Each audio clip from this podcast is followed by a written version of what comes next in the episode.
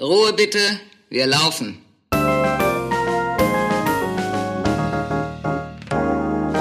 Herzlich willkommen bei Ein letztes Mal und dann nie wieder, der Theaterpodcast mit Magdalena Schnitzler, Theatermacherin, und Jarnot, Puppenspieler.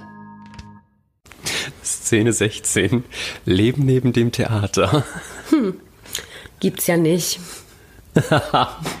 nicht?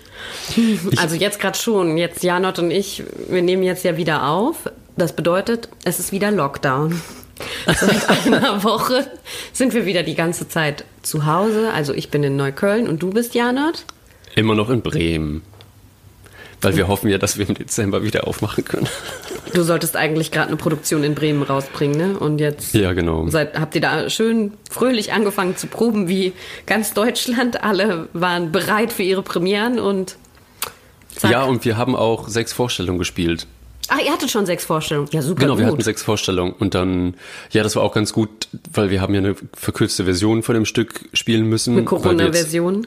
Genau, und auch keine Pause mehr drin haben durften so hat man das Kind wenigstens mal kurz gezeigt und es wieder schlafen gelegt. Ja, ein Bekannter von mir hat ähm, sein diesjähriges Theaterjahr 2020 zusammengefasst. Er hat insgesamt acht Monate geprobt und, davon, und eine Aufführung erlebt. Okay. Davon ist auch das noch bei einer Sache, die er hat rausbringen können, ist nach der Premiere das Theater kaputt gegangen wegen Wasserschaden. Ach Gott. Das ist so traurig, ne? ja. Mhm. Ja, aber wir wollten ja jetzt diesmal darüber reden, wie man Privates und Berufliches mit dem äh, was? Beruf? Scheiße. Privates und berufliches. Nee. oh Gott. Privates und wie man Privates mit dem Beruf vereinbaren kann? wie man privat, also wir wollten ja darüber reden, wie man Privates und Berufliches vereinbaren kann. wenn man. Macht der Satz immer noch keinen Sinn? Ich weiß Doch, aber je öfter ich darüber nachdenke, ich glaube, das existiert bei uns nicht, deswegen verbindet mein Kopf das gerade nicht mehr. Ach so, weil man Privates und Berufliches nicht verbinden kann im Theater. Mhm. und weil man ja sein Hobby zum Beruf gemacht hat und deswegen alles Beruf ist. Mhm. Oder alles privat. Ja, und kennst du das, wenn auf der Probe Leute privat sind? Das muss man vielleicht einmal erklären, wie sich das anfühlt, aber das ist total unangenehm. Oh ja, willst du eine Geschichte raushauen? Äh, Oder hast du zufällig eine parat? Nee, gerade nicht, tatsächlich. Deswegen Lockdown, weil ich schon wieder so lange nicht mehr im Theater war. Nee, also bei ich kann das nur, wenn ich mit der Regie nicht so auf einem Level bin und die mir dann plötzlich so auf der Probe so privaten Scheiß erzählt, mm. ist mir das total unangenehm. Verstehe. Und dann denke mhm. ich so, ich, hey, das interessiert mich nicht, ob du deinen Kerl da gestern Abend gebumst hast oder, also nein, aber irgendwie so komischen anderen Quatsch. Sachen, die nichts mit der Szene zu tun haben oder dem Stück und das wird auf einmal so rausgehauen und damit wird versucht, so eine lockere Atmosphäre zu, herzustellen, aber man findet es einfach nur, man ist nur pikiert. Peinlich. Mhm. mhm. Ja, mir passiert das auch manchmal, wenn ich Regie führe, dass ich dann so Details aus meinem Privatleben erzähle, weil ich irgendwie das Gefühl habe, es ist gerade irgendwie der Moment dafür und weil ich mhm. manchmal so eine so eine komische Übereinkunft herstellen will. Aber ich glaube, das ist eigentlich anbiedernd. Ja. Außer ja, es dient dazu, ein Beispiel zu machen, wenn man irgendwie erklären will, mh, mm, wie, wie eine Szene gespielt werden soll.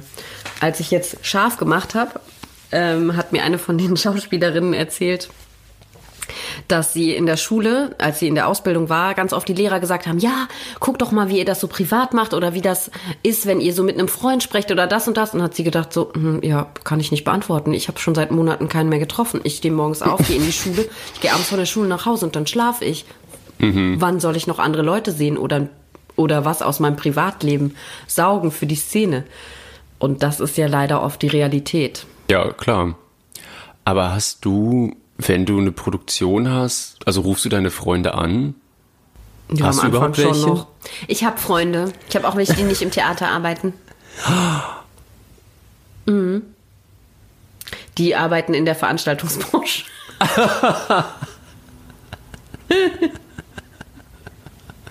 Okay. Nee, ich habe Ähm, wirklich welche, die was anderes arbeiten. Ich überlege gerade, was. Also, ich kenne eine, die ist Psychologin, aber die arbeitet auch im Theater. Mm, boah, jetzt regen sich bestimmt richtig viele von meinen FreundInnen auf, weil die sagen, boah, an mich denkt sie nicht. Ja, doch, ich kenne voll viele, die nicht im Theater arbeiten. Nee, aber ich spreche, weil ich habe nämlich, als ich mich auf diese Folge vorbereitet habe, habe ich das mal für mich aufgeschrieben. Ich habe mich auf eine andere Folge vorbereitet. ja, das müssen wir kurz sagen. Das ist total witzig, gerade als wir den Rekordknopf drücken wollten. Weil sie, ah, okay, dann reden wir heute über Familie und Freunde. Und was hast du gesagt? Ich dachte, wir machen Liebeserklärung ans Theater. Also, so gut kommunizieren wir hier. Es liegt nur daran, dass immer noch Lockdown ist und wir nicht in einem Raum aufnehmen können. Ja, Nur daran. genau daran liegt es. Nee, was ich sagen wollte ist, ich habe das mal aufgeschrieben, wie viele so große Freundschaften ich habe. Mhm. Oder ich die so pflege. Du, das sind drei. Aber viel mehr Freunde kann man auch sowieso nicht haben. Ich glaube auch, wenn man am Theater arbeitet, nicht. Äh, wenn man nicht am Theater. Ich glaube auch, dass man sowieso nicht so viele Freunde haben kann, auch wenn man nicht am Theater arbeitet, einfach weil ich habe nicht so viel Platz und so viel. Ich kann ja auch nicht ganz vielen Leuten so viel schenken und so viel Zeit geben, einfach weil das dann so random wird für mich. Ja, was ich auch noch ähm, gestern gelesen habe, ist, dass das gerade das Alter zwischen 30 und 40 ganz, äh, also immer auf der Kippe steht, was so Freundschaften angeht, weil sich dann da die Leute entweder für die Karriere oder Familie ähm, entscheiden und die die Freundschaften dann so völlig außer Acht lassen. Stimmt. Merkt man ja auch, wie, wie wichtig so in den 20ern die Freunde waren und dass das einfach eigentlich die Familie war, deine Clique.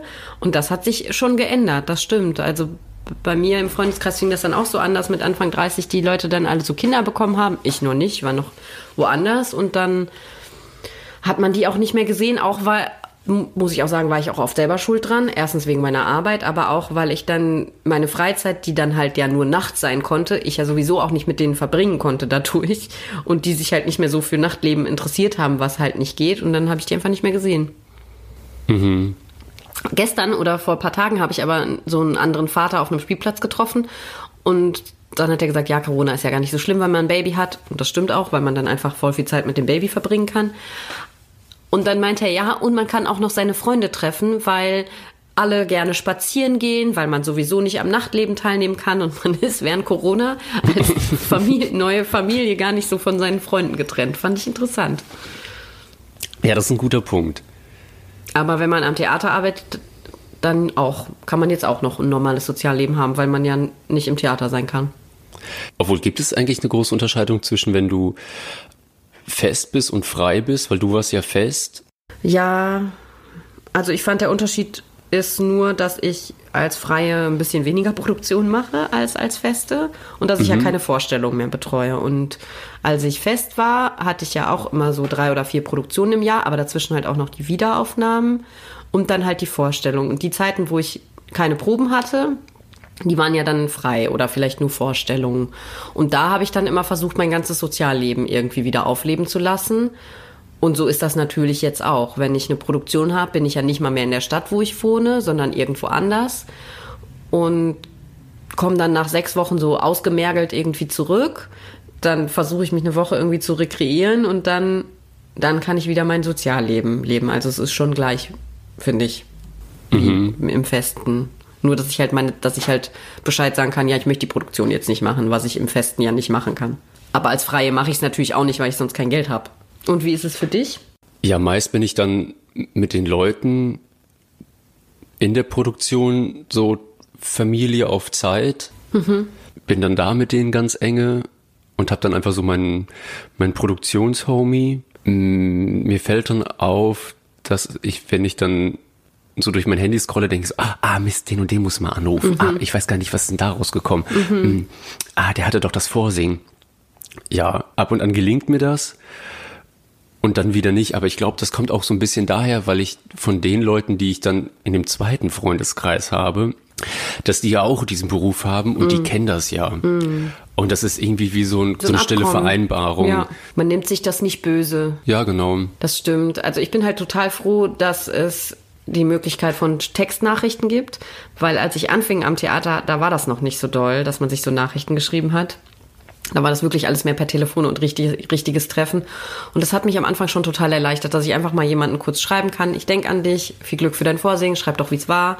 Dass man da dann trotzdem irgendwie so eine Form von Kontakt halten kann. Jetzt natürlich das richtige Treffen nicht ersetzt, aber man kann immer mal wieder ein kleines Lebenszeichen senden. Und fürs Telefonieren bin ich sowieso oft viel zu faul. Mich strengt das total an, dass ich dann so gefesselt an diesen Hörer bin und so nicht richtig was machen kann. Und was ich halt daran dann so gut finde bei den Freunden, bei denen man sich dann so selten meldet, aber da, wo dann halt noch die Verbindung total stark da ist, dass du dich denen gegenüber nicht rechtfertigen musst. Mhm. Das habe ich dann halt mit so anderen Freunden gehabt, die halt nichts mit dem Beruf zu tun hatten. Und dann habe ich auch gemerkt, dass sie eine ganz andere Form von Aufmerksamkeit brauchten von mir in der Freundschaft. Also natürlich gibt es auch Theaterleute, die das brauchen, mhm. ähm, aber mir ist es aufgefallen, dass das irgendwie nochmal so eine andere Behandlung ist.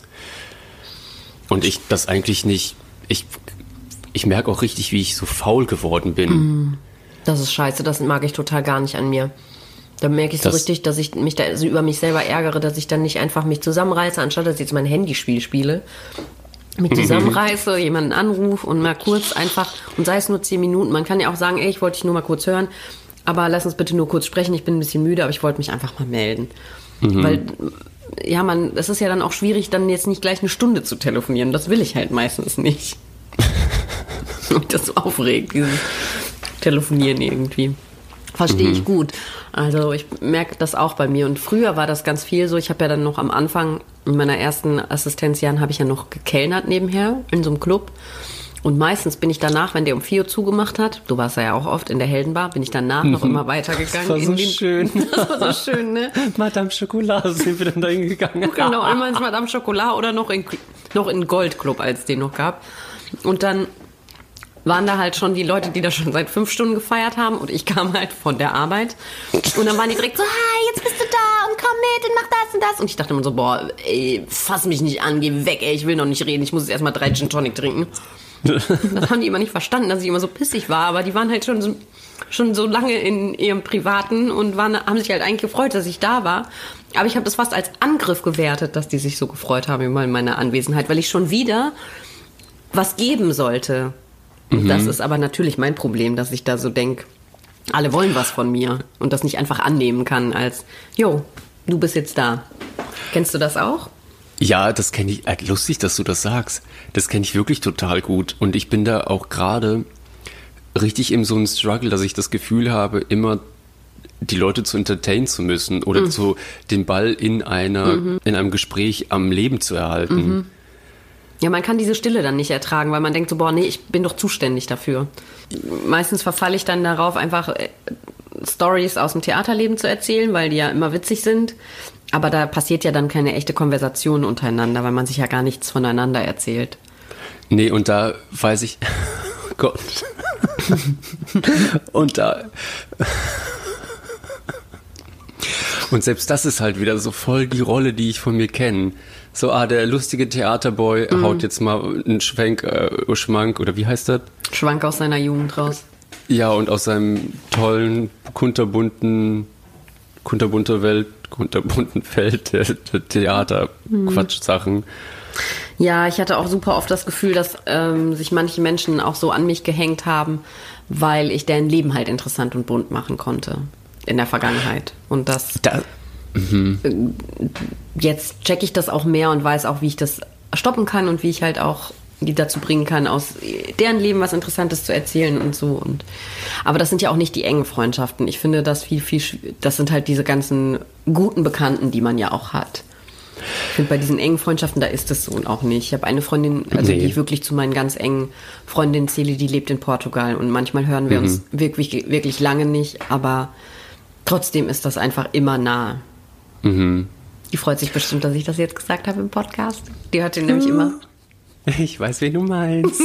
Hallo nach Portugal.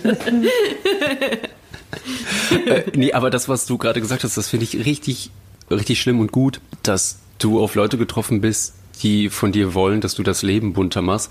Das passiert mir eigentlich immer, wenn ich in anderen Städten bin und da Leute kennenlernen, die so nichts mit dem Theater kennenlernst in einer Bar oder so. Ja, Oder bei Tinder. oder bei Tinder, bei Grinder, bei Romeo, ist scheißegal. Ihr könnt mich auf jeder Plattform antreffen. ich bin, oh Gott. Das ist zu früh am Morgen. Und Mal gucken, wie viele Nachrichten du nachher hast.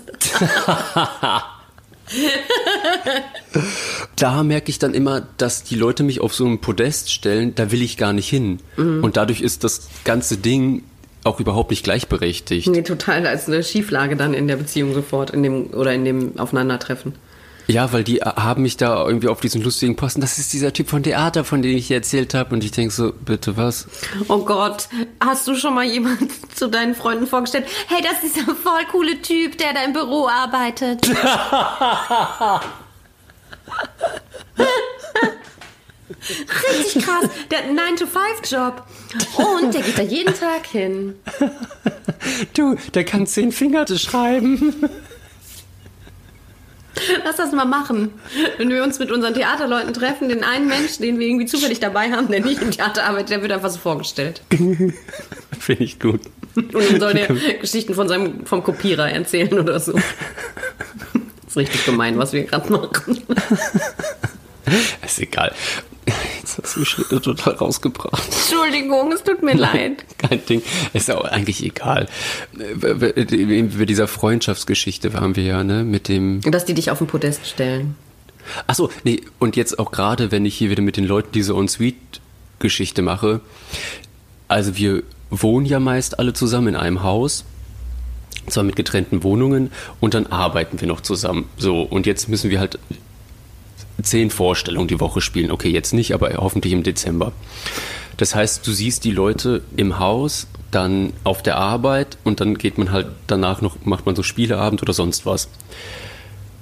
Und da ist es dann halt schon geil, Leute auswärts zu treffen, die nichts damit zu tun haben, aber auf der anderen Seite fällt es mir so wahnsinnig schwer, meinen Arsch hochzukriegen, weil ich einfach keine Energie mehr dafür habe. Und wenn es dann halt noch zur Situation kommt, dass die Leute mich so toll und interessant finden, erstmal dagegen anzukämpfen, also dass mich da zu wehren, zu sagen so, ey, nee, ich, so toll bin ich gar nicht, lass mal, lass mal den Pokal weg, auch irgendwie auch gar keine Lust mehr und dann hänge ich dann doch wieder hier mit den Leuten ab, was total schön ist, aber auch ganz anstrengend. Ein ganz bescheuerter Teufelskreis. Ich weiß, wie du ihn durchbrechen kannst.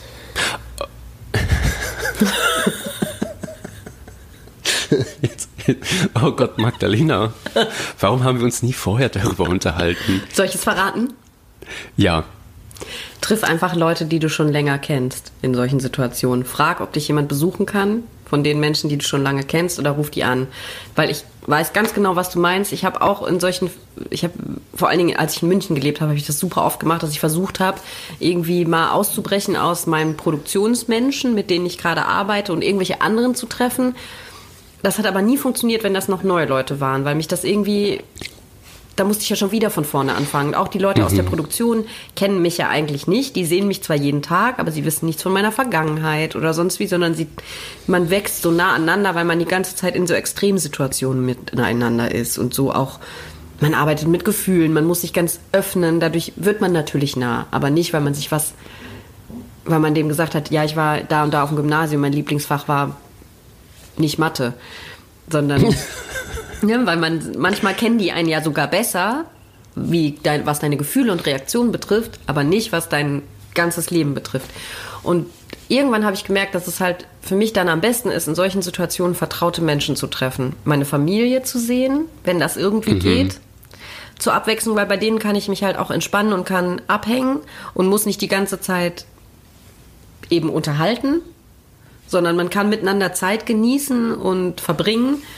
Oder auch, ja, wenn man einen Partner hat, dann halt den Partner oder die Partnerin oder halt alte Freundinnen. Ich finde, das hilft halt viel, viel mehr und da holt man sich auch viel mehr, als wenn man jetzt irgendwelche random People trifft. Kannst du dir das vorstellen? Ja, das habe ich nämlich auch jetzt gerade gemacht. Ich bin nach Hamburg gefahren zu Jamal. Ah. Das ist ja auch einer meiner engsten Freunde. Und Jamal hat nämlich noch gesagt, Äh, oh Jan, und wir müssen unbedingt an unserer Freundschaft arbeiten. Wir dürfen uns nicht aus den Augen verlieren. Ah, okay, der hat das aber nicht so als Mahnmal gesagt, sondern als Wunsch. Ich dachte jetzt Ja, und auch, also dass das halt so eine, so eine Sache ist, die man halt so angehen muss, aktiv. Okay. Und also ich meine, der arbeitet ja auch wie Hölle, ich auch. Und das war auch total witzig, weil eigentlich war er nicht da. Ihr habt euch nur nachts gesehen. ja, zum Film gucken und dann waren wir dann einfach schlafen.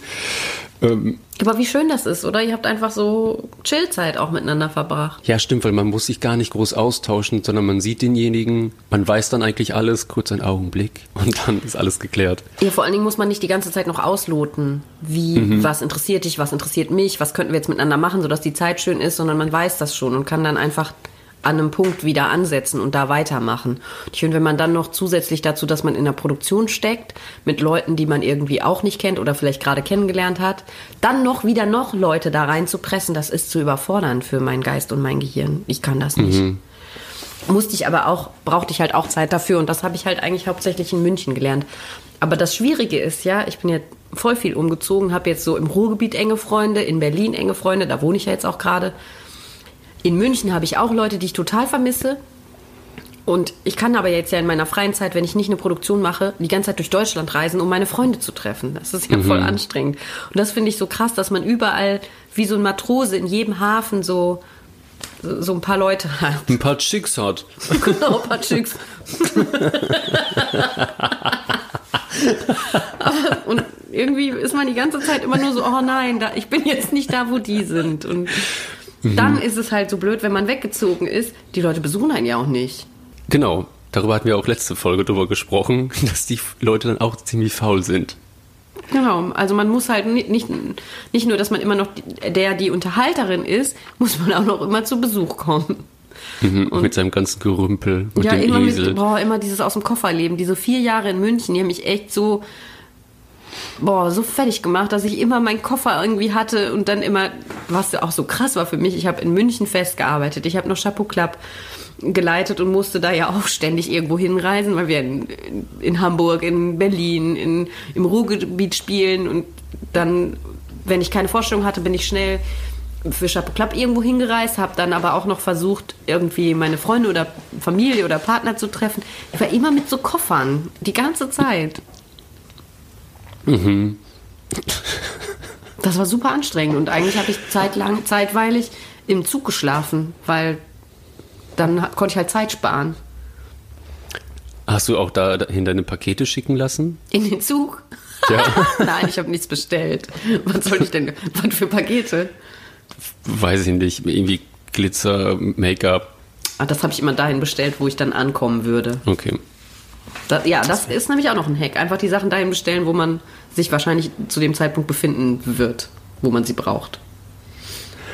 Ja, ich würde gerne noch kurz eine andere Sache erzählen, zwei andere Sachen, die mich, glaube glaub ich, ziemlich geprägt haben in diesem Dings. Ich hatte ja eine ziemlich lange Beziehung gehabt und da, da war es dann leider so, dass mein Partner nicht so wirklich die Bereitschaft hatte, mir hinterherzufahren. Ja, das ist doof. Komischerweise, ich habe das dann damals so mitgemacht. Und ich weiß auch noch, ich hatte in Koblenz anderthalb Tage frei und ich bin dann nach Berlin gefahren, nur um den zu überraschen. Oh, wie schön. Und dann haben wir Mittag gegessen und dann bin ich wieder in den Zug gestiegen. Das habe ich auch mal gemacht. Ich bin einmal für 16 Stunden nach Essen gefahren, dafür saß ich 12 Stunden im Zug. Oh, krass. Davon waren, also von diesem 16 Stunden in Essen war aber auch eine Nacht dabei, glaube ich. Aber jetzt kommt die große Frage, würdest du es wieder tun, Magdalena? Ja. Oh, wow. Ja, ich auch. Oh. die Liebe ist überall. Voll, weil das macht das Leben ja auch irgendwie spannend und dann hat und was daran auch geil war und warum ich das auch so gerne gemacht habe, also gerne ist jetzt falsch, warum ich das auch immer wieder gemacht habe, warum ich den Antrieb dazu auch immer wieder verspürt habe, weil es mich halt trotz allem Schlafentzug und so weiter aber frisch gemacht hat und mich mal rausgeholt hat aus dieser Blase von der Produktion oder dieser diesem immer gleichen Trott. Ich gehe jetzt, ich stehe auf, ich gehe ins Theater, dann bin ich da vier Stunden, dann habe ich nicht vier Stunden zu Hause, da schlafe ich, dann gehe ich da wieder hin nochmal für drei Stunden und dann gehe ich wieder, dann gehe ich in eine Kneipe, dass ich irgendwie so was anderes hatte, dass ich äh, ja, irgendwie so wieder frisch wurde. Dafür war das halt auch voll gut, finde ich. Und deswegen würde ich das auch immer wieder machen und auch sagen, mach das, bleibt nicht immer nur dann da, weil wenn ich dann in diesen sech 17 Stunden oder so, wo ich halt vielleicht dann nicht weggefahren wäre, hätte ich vielleicht einfach nur so zu Hause dahin vegetiert. Und so habe ich aber was Schönes gemacht und habe halt jemanden getroffen, der mich gut kennt, der mich mag und der nichts mit dieser Welt gerade zu tun hat. Ja, so ein Ausbrechen ist super. Das Also kann, auch, ich dann halt kann auch sein, auch. dass du jetzt 13 Stunden in den Club gehst. Ne? Das, ist, das hilft ja auch manchmal. Genau, Sich das so wollte ich sagen. wegzudancen. Ah, Entschuldigung. Nee, Dankeschön, Magdalena. Schön, dass du. Ähm, heute hören Sie den Podcast mit Magdalena Schnell. Gott. Äh, nee, ich aber bin das aber stimmt auch, total. Ja, ich habe ja eine Telepathie-Ausbildung gemacht. Achso, deswegen weißt du. Ah, okay. Was würde ich jetzt sagen? Dass du eine Bestatterausbildung gemacht hast. nee, ja. ähm, nein, das passt jetzt hier gar nicht. An, an dieser Stelle wollte ich es gar nicht sagen. Ich wollte sagen, äh, ja, aber kennst du auch diese Momente? Es ist eigentlich so wie immer im Leben. Entweder, äh, das habe ich auch, wenn ich immer so nicht weiß, ob ich zum Training soll, weil ich schon so im Arsch bin, oder ob ich jetzt noch im Club gehen soll oder dann halt denjenigen überraschen soll. Aber hinterher gibt es einen total den Kick. Meistens mal sowieso ein bisschen noch gerädert davon, aber dieser Ausbruch war schon gut. Oh ja, und dann kommt Also man zurück zur Probe immer. Mhm. und ist mega übermüdet, aber macht die ganze Zeit geile Witze und es ist richtig witzig und man hat wieder richtig Bock, obwohl man im Arsch ist. Und total hysterisch werde ich dann immer. Und dann Ja, so, ich auch. Und dann kicher ich nur noch und so, ne? Nach müde kommt halt blöd. ja. Ja, aber deswegen finde ich, tut das gut. Einfach mal auslüften. Das, also meine Tipps wären, guckt, dass ihr eben ein paar enge Freunde hat, so wie Janot das am Anfang gesagt hat, dass man, die man auch wirklich, wo man die Freundschaften pflegt, wo man immer wieder hinkommen kann. Das kann so dir neue Energie geben, dein Ruhepol sein. Dann brecht mal zwischendurch aus. Und was hatte ich noch für einen Tipp? Familie. Äh, ja. Finde ich schon. Ich finde aber auch, dass es total schwierig ist, das wirklich zu vereinbaren. Und da habe ich vorhin noch drüber nachgedacht, als du darüber geredet hast, dass dein Partner nicht so bereit war, die hinterher zu reisen. Wenn man einen Partner hat, der nicht im Theater arbeitet, das verlangt dem, dem oder derjenigen schon ganz schön was ab. Die müssen auch eine Aufopferungsbereitschaft haben. Das Nee, so Magdalena, da bin ich überhaupt nicht bei dir. Oh, okay. Ähm, nee, Quatsch. Äh, Ja, wahrscheinlich schon. Also, wie soll, also mein Partner muss halt jetzt dann ab und zu sechs Wochen halt nicht arbeiten oder woanders arbeiten, mitkommen, damit das halt geht mit unserem Kind. Damit ich halt arbeiten kann. Jetzt geht, sobald die dann vielleicht in der Kita ist, ist es ja nicht mehr so, dann kann er ja auch zu Hause bleiben, aber er muss halt bereit sein, dass wir uns immer zeitweilig nicht sehen und das auch bedeutet, dass mein Kind mich nicht sehen kann. Eine ganze Weile. Und dafür bin ich aber, der, das andere ist dann halt, dass ich dafür wochenlang dann einfach 24 Stunden da bin, was ja auch cool ist. Und da dann auch nichts arbeite oder das halt so machen kann, dass es nicht das Leben beeinträchtigt. Ja. Also das Geile ist ja, finde ich, in unserem Beruf, dass wir halt sechs Wochen so verschwinden in so einer irgendeiner Büchse, die von außen super lame aussieht, aber innen drin mega bunt und ist. Und dann ähm, sind wir für mehrere Wochen aber einfach hundertprozentig da und können, man kann sich zu jeder Tages- und Nachtzeit mit uns treffen, wenn wir nicht zu müde dafür wären. Das stimmt. Und dann noch eine andere Geschichte, die mir dieses Jahr passiert ist. Anfang des Jahres hatte ich so einen neuen Typen am Start. Und das war irgendwie so ein richtiger Genickbruch, weil der kommt halt nicht aus Berlin. Und das war halt schon crazy, weil der mir dann gesagt hat, so, ey, Janot, ich finde dich schon cool, aber ich habe keinen Bock auf eine Fernbeziehung. Und dann habe ich gesagt, naja, selbst wenn wir in einer Stadt wohnen würden, wäre ich nicht da. Und das hat mir halt so ein bisschen so einen Kick verpasst, weil ich in meinem Beruf ja so liebe. Und dadurch, dass ich halt die nächsten anderthalb Jahre jetzt so nur on Tour sein werde, dachte ich so, oh nein. Ich hoffe nicht, dass ich wieder auf irgendwie so einen Typen treffe, auf den ich total Bock habe, der dann auf meinen Beruf dann keine Lust hat. Dann ist es einfach nicht der richtige Kerl für dich. Voll. Und dann ist lustigerweise in der Zeit ist mir so ein Spruch entgegengekommen. Vielleicht kennst du den auch. Wenn man will, findet man Wege. Wenn man nicht will, findet man Gründe. Ja. Kennst du die? Und da, ja, es ist eine komische Glückskeksweisheit oder ich weiß es nicht, so Kalender, bla bla. Aber da dachte ich so, ah, stimmt. Na okay, vielleicht fand er mich auch irgendwie nicht geil oder dann doch nicht so on fire. Ich glaube, man kann halt dann nicht so allgemeingültige Aussagen treffen, aber der hatte wahrscheinlich einfach nicht Bock auf sowas Anstrengendes. Weil das ist natürlich anstrengend für eine Beziehung. Ich kann es halt überhaupt nicht verstehen, Magdalena, weil ich wäre das Ticket für ein geileres Leben. ah, du bist doch derjenige, der das Leben bunt macht. ja, voll, natürlich. Ich denke das ja auch, dass man da sich auch einfach mal Toll ein bisschen... überheblich. ja, aber du bist ja der Geilste. So musst du es doch sehen. Du auch, Magdalena. Gott. In deinem Universum bist du der Geilste. Ja, aber ich bin ja kein kleines Kind mehr, das so nach Aufmerksamkeit. Nee, das tust du ja auch nicht. Nee. Aber du bist halt liebenswert und wundervoll und besonders. Egal, ob du jetzt äh, drei Tage die Woche nicht da bist oder mal monatelang nicht. Das, ich finde halt, wenn eine Beziehung wirklich gut ist, dann kann sie das überleben und auch in der Zeit auch halt weiter gut funktionieren. Die kann, mhm. also eine Beziehung funktioniert ja nicht nur deswegen, weil man sich jeden Tag sieht. Kommt auf die Beziehung an. Also ich glaube halt auch ja. nicht, dass man das so allgemeingültig sagen kann. Das ist halt deine Beziehung, die das dann schaffen muss und können muss. Aber ich glaube auch, dass sehr viele Beziehungen und Ehen zerbrochen sind wegen der Arbeit am Theater, wenn man halt nicht schafft, da irgendwie diesen Abstand halt auch zu gewinnen und dann auch mal Nein zu sagen, auch zu sagen, nee, ich komme jetzt nicht noch zu einer Extraprobe und ich bleibe jetzt sicher noch nicht noch eine Stunde länger und ähm, das mache ich jetzt nicht. Also dass man halt auch bei sich selber dann nochmal die Grenze schafft, so wie viel Theater darf denn auch stattfinden, wenn ich eigentlich dort nicht sein muss. Weißt mhm. Dass die dieses ständige erreichbar sein müssen, dann doch noch mal eben reinkommen oder noch mal eben das machen, noch mal darüber stundenlang diskutieren, dann ruft die da ein, der Regisseur an oder die Schauspielerin, weil die noch irgendwas fragen möchte.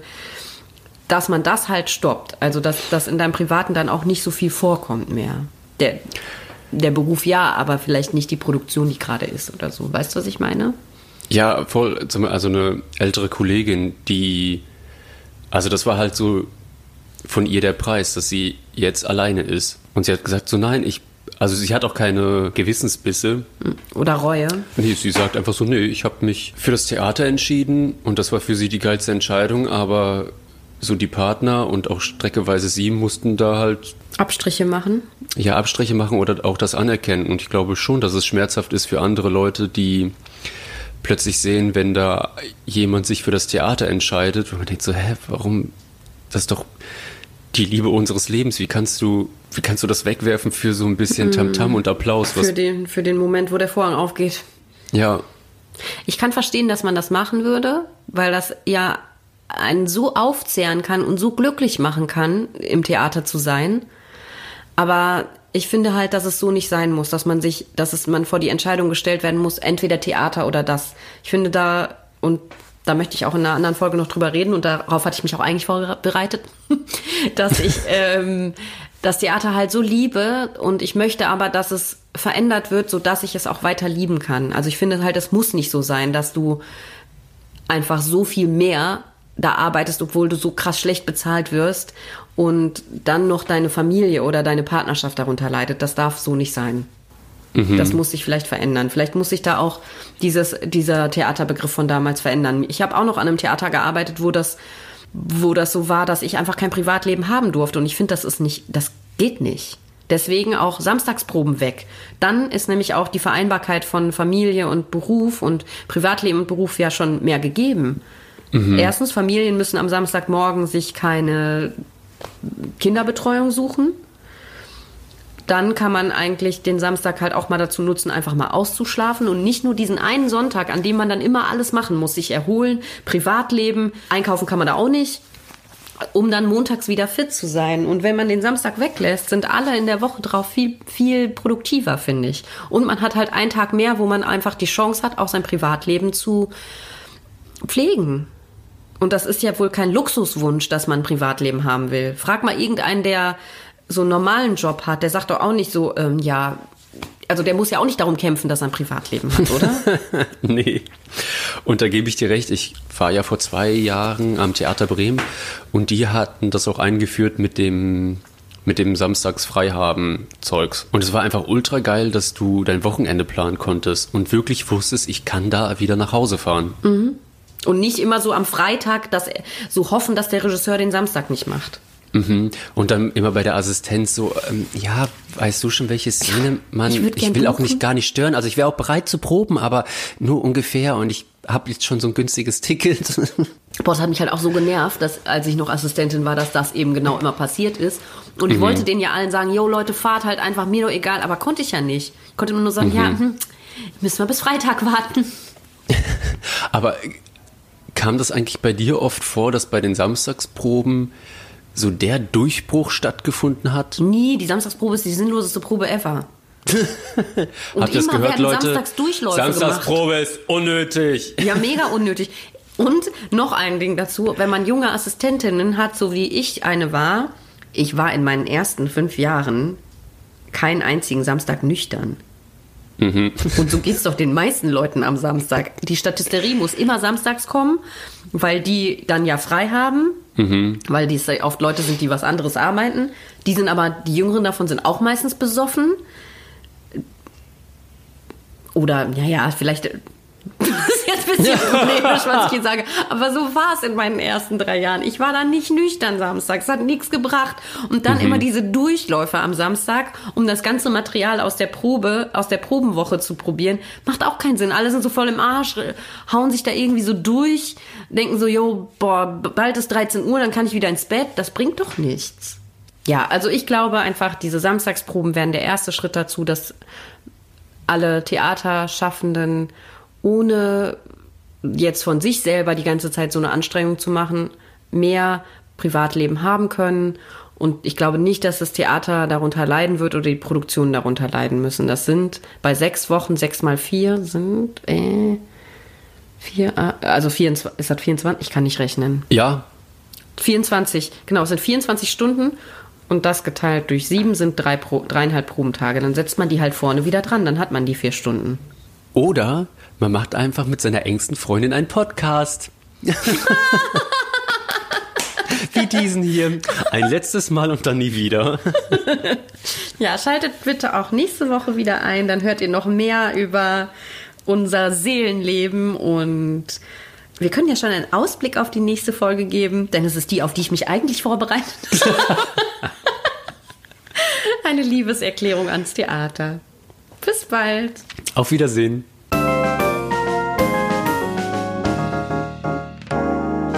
Das war ein letztes Mal und dann nie wieder der Theaterpodcast mit Magdalena Schnitzler, Theatermacherin, und Jarnot, Puppenspieler. Musik Rupert Schnitzler, Tonmischung Studio Lentrum.